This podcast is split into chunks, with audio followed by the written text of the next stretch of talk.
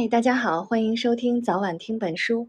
这是一档由重庆出版社有声书院为你带来的节目，带你听不一样的世界。我是萌萌。今天我们为大家分享的是一步一如来如何朝圣、供养灵钱。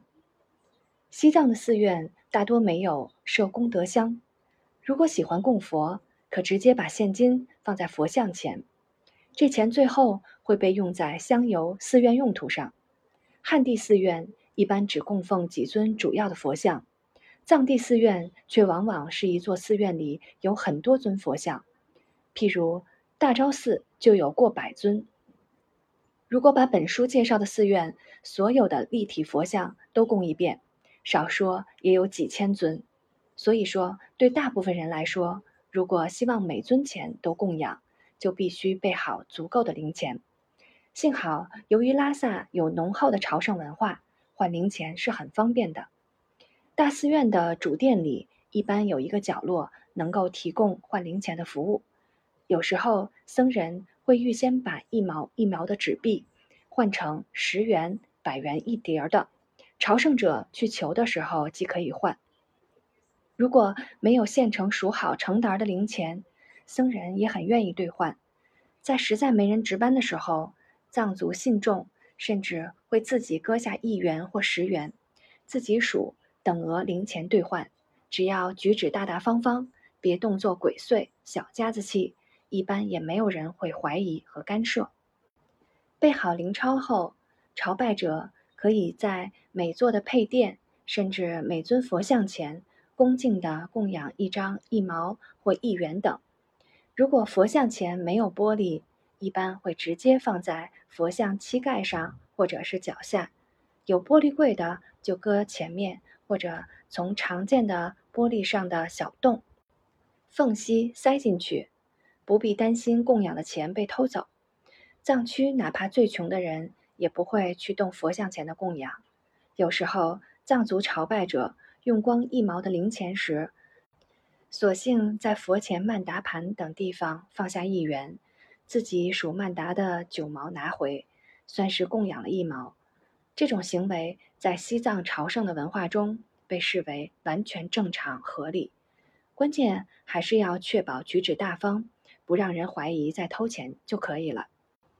在八廓街附近，常会看到从青海等远方一步一拜而来的香客，和本地一步一拜环绕大昭寺，甚至环绕拉萨城的人，在朝圣文化中。大家对这类香客比较尊敬，走路也会主动绕道而行，而且有对这类香客不施点小钱的传统。这或许是出于对其毅力的尊敬，也或许是出于帮补一下路上开支的想法。如果遇上一步一拜的外地香客，朝拜者可以走前给张零钞，不必说什么。对方一般会不热情也不冷淡的默默接受，然后继续其一步一拜的修行活动。拉萨一些大寺院的附近，尤其是大昭寺、色拉寺周围，各地来的乞丐特别多，有的是从家乡老远讨着饭来朝圣的，也有朝圣途中钱用光了的，当然也不排除有专业的乞丐。传统上，朝圣者也会照顾这些寺前的穷人，算是自己布施的个人修行善业，不会太较真儿研究对方是不是专业讨饭的假穷人。不过必须注意，在大寺院的附近，只要一出手，往往会引来没完没了的人群，所以必须确保自己有足够而且等值的零钞进行布施，否则会被缠绕很久。在北京、上海等城市。如果不施五毛，很可能还会被骂。在拉萨，哪怕只有一毛钱，乞丐也会很感激。也许很多人认为乞丐不自力更生，所以不值得帮助。然而，个人认为，在朝圣的路上，朝拜者管好自己的善心即可。对方可能是真的需要帮忙，也可能是游手好闲、专业讨饭的。